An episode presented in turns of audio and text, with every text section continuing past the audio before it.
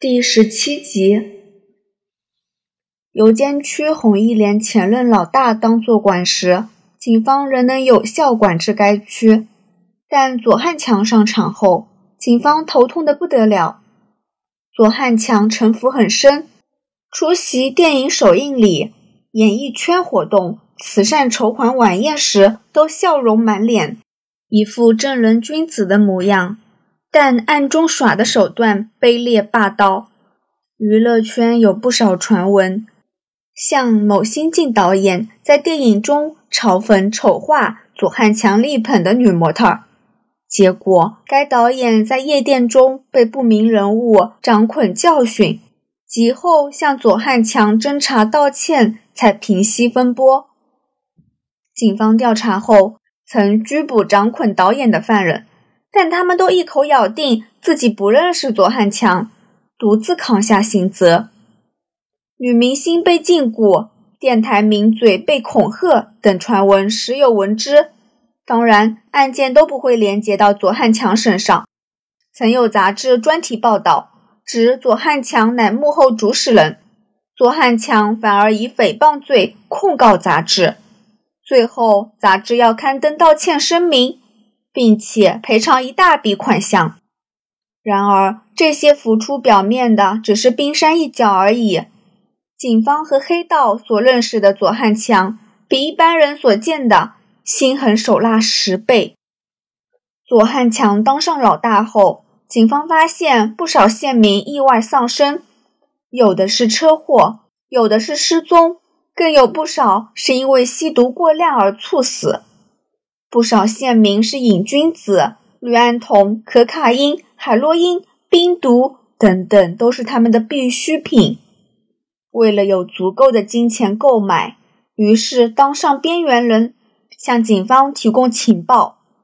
可是这些县民在左汉强掌权后，都不约而同的意外使用毒品过量致死。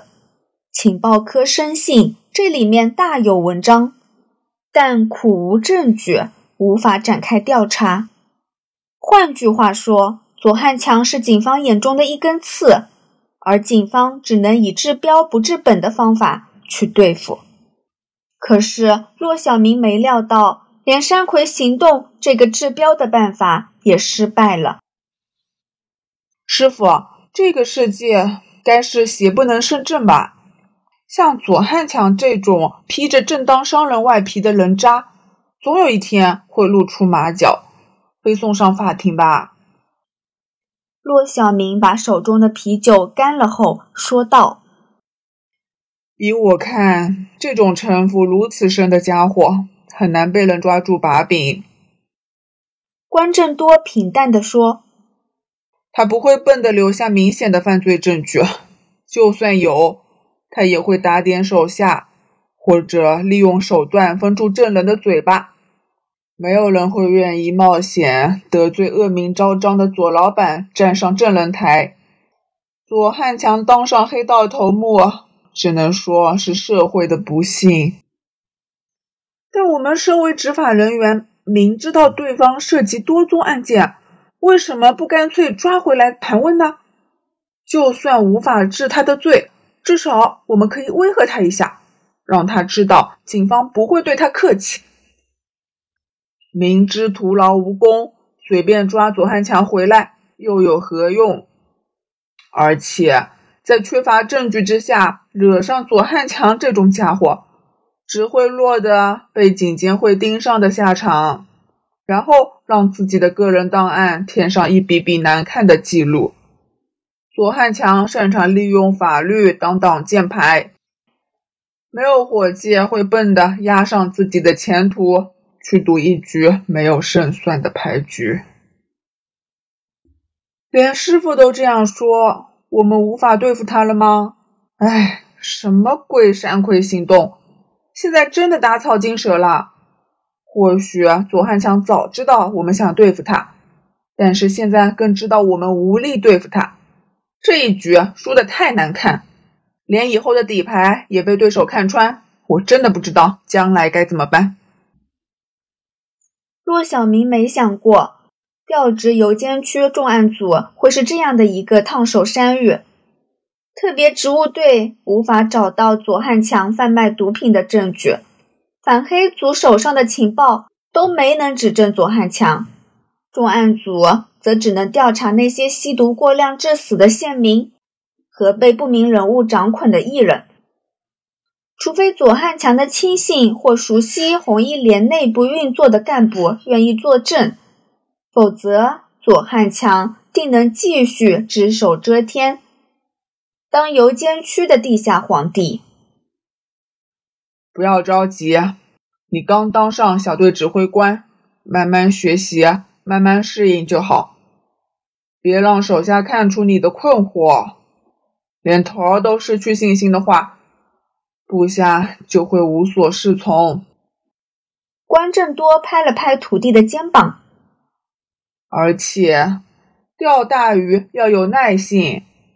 现在看不到上钩的可能，就只好静心等待，留意水面的变化，抓紧一瞬即逝的机会。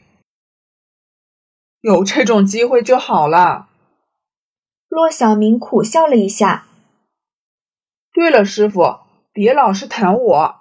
你最近的工作如何？还不是差不多，就是在总部 CIB、OG、毒品调查科等等帮忙。关正多在九七年退休后，以特殊顾问的身份效力警队，名义上隶属情报科，在哪一个部门或分区有需要，他就跑到哪儿。虽然理论上，警队不会跟五十五岁以上的人续约，可是关正多的分析力和破案能力仍旧超卓，上级希望他以这种身份继续协助。总部的毒品调查科也有找你吗，师傅？那有没有什么情报可以给我？当出现跨区或涉及境外的严重案件，或是地区警署无法有效的进行侦查时，总部的部门就会插手。骆小明知道自己跟总部之间还隔了一个西九龙总区和邮监分区，如果没有师傅这样的内线，他根本无法想象总部那些高层人物在干什么。事实上，就连他在总部情报科当小卒的三年间，他也只是跟随指示行动，了解的不过是任务的冰山一角。小明，你知道老规矩。除非我判断对调查有帮助，我不能透露其他部门的情报吗？关正多摘下了头上那顶边缘已破损、帽舌左方有一个小小灰色标靶图案的黑色棒球帽，用手梳弄一下略带灰白的头发，笑道：“你也不想我把你的牢骚告诉小刘吧？”骆小明尴尬的笑了一下。刘锦思是西九龙总区刑事部主管，是骆小明的上司的上司。有什么风吹草动，他就吃不完兜着走。哎，还是回去吧。关正多站直身子，左手握拳捶了后腰两下。我太晚回家，你师母又会啰啰嗦嗦的念了。虽然她发觉我。关节痛还喝酒，也一样会念吧。小明，别想太多，时机总会来临的。嗯。骆小明无奈的点点头。从去年开始，他察觉师傅真的老了。除了头发变得灰白外，他以前从没听过师傅埋怨身体有毛病。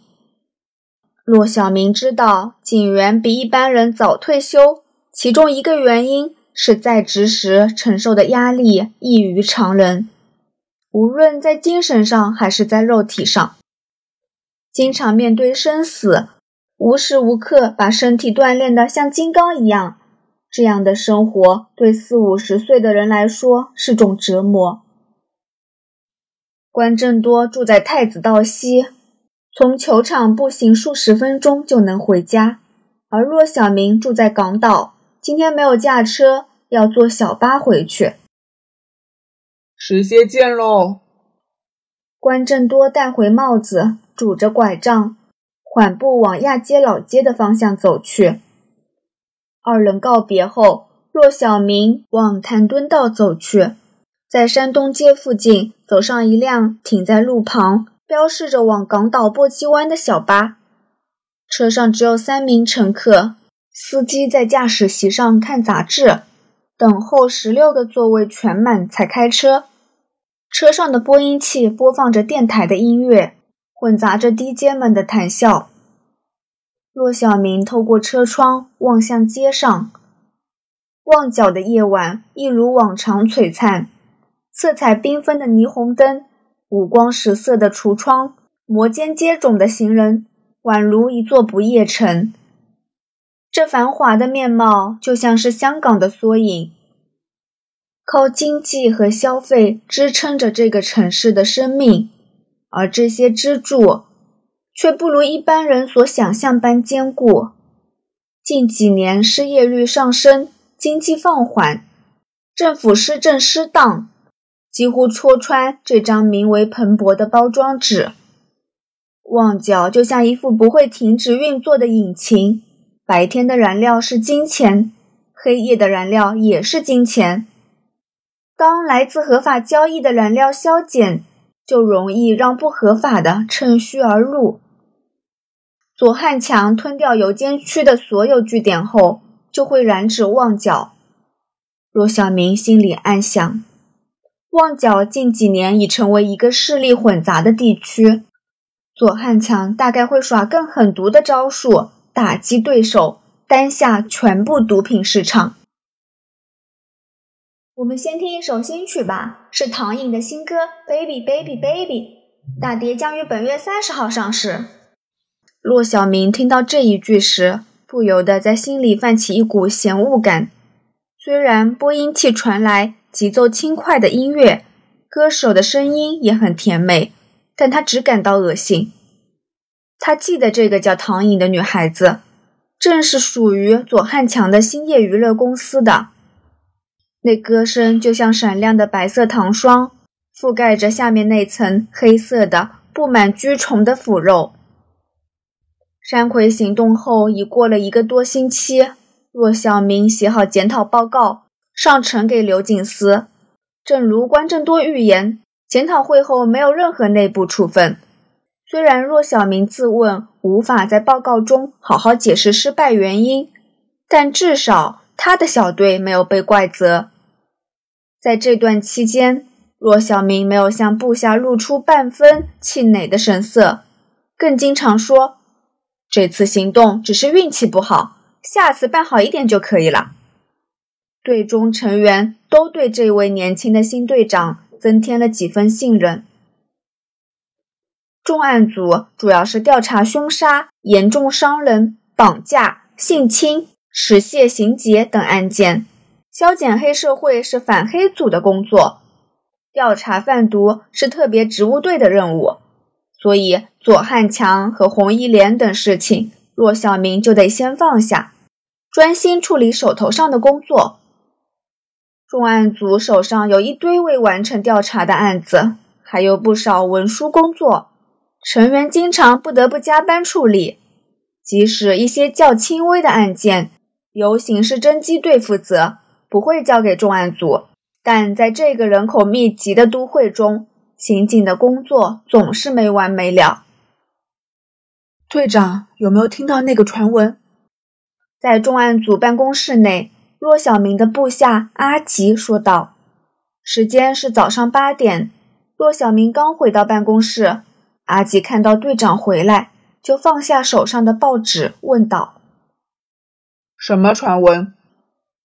骆小明边说边走进自己的房间，放下公事包。杨文海昨天在家连威老道一间的士高内被殴打。阿吉站在门旁说：“杨文海谁？”骆小明努力的回想，可是他想不起手上哪一个案子中有这个名字。杨文海啊，那个最近冒起的电影明星啊。骆小明愣了愣，以啼笑皆非的表情瞧着阿吉，就像说。我又不是娱乐版记者，怎晓得杨文海是谁？队长，你不认识杨文海不打紧，但这案子我们可能要接手。”阿吉说：“嗯，嘉连威老道是在我们管辖的范围内，受害者又是公众人物，我们应该会接手。一人被殴打，那些麻烦的余悸会问长问短吧？那些家伙的问题都好没水准。”不，队长，杨文海没有报警，而且那只是传闻，是否事实我也不知道。骆小明再次瞧着阿吉，感到不解。只是传闻，一人醉酒闹事又不是新鲜事，既然没人报警，我们重案组也没有出勤的理由吧？不是醉酒闹事，是被人伏击殴打，是黑道的手法哦。阿吉的这句话让骆小明了解对方提起的理由。左汉强，骆小明问道：“大概是？”阿吉撅撅嘴说：“两个礼拜前，杨文海在广东道的迪士高跨年私会大派对上遇上了女歌星唐颖。十七岁的唐颖是左是左汉强的星夜旗下歌手，这个我知道。”嗯，杨文海在迪士高里面遇上唐颖，好像说他当晚喝太多，借醉向女方飞禽大咬，毛手毛脚的一轮，被女方推开后，又骂了一堆臭婊子、左老板的烂玩具之类，唐颖就匆忙离开。上星期的八周刊图文并茂做了独家报道，不过内文掺了多少水分，便不得而知。八周刊是一本专门爆料的八卦杂志，报道一向哗众取宠，男女一人同桌吃饭，也会被描述成奸夫淫妇，加油添醋的功夫相当到家。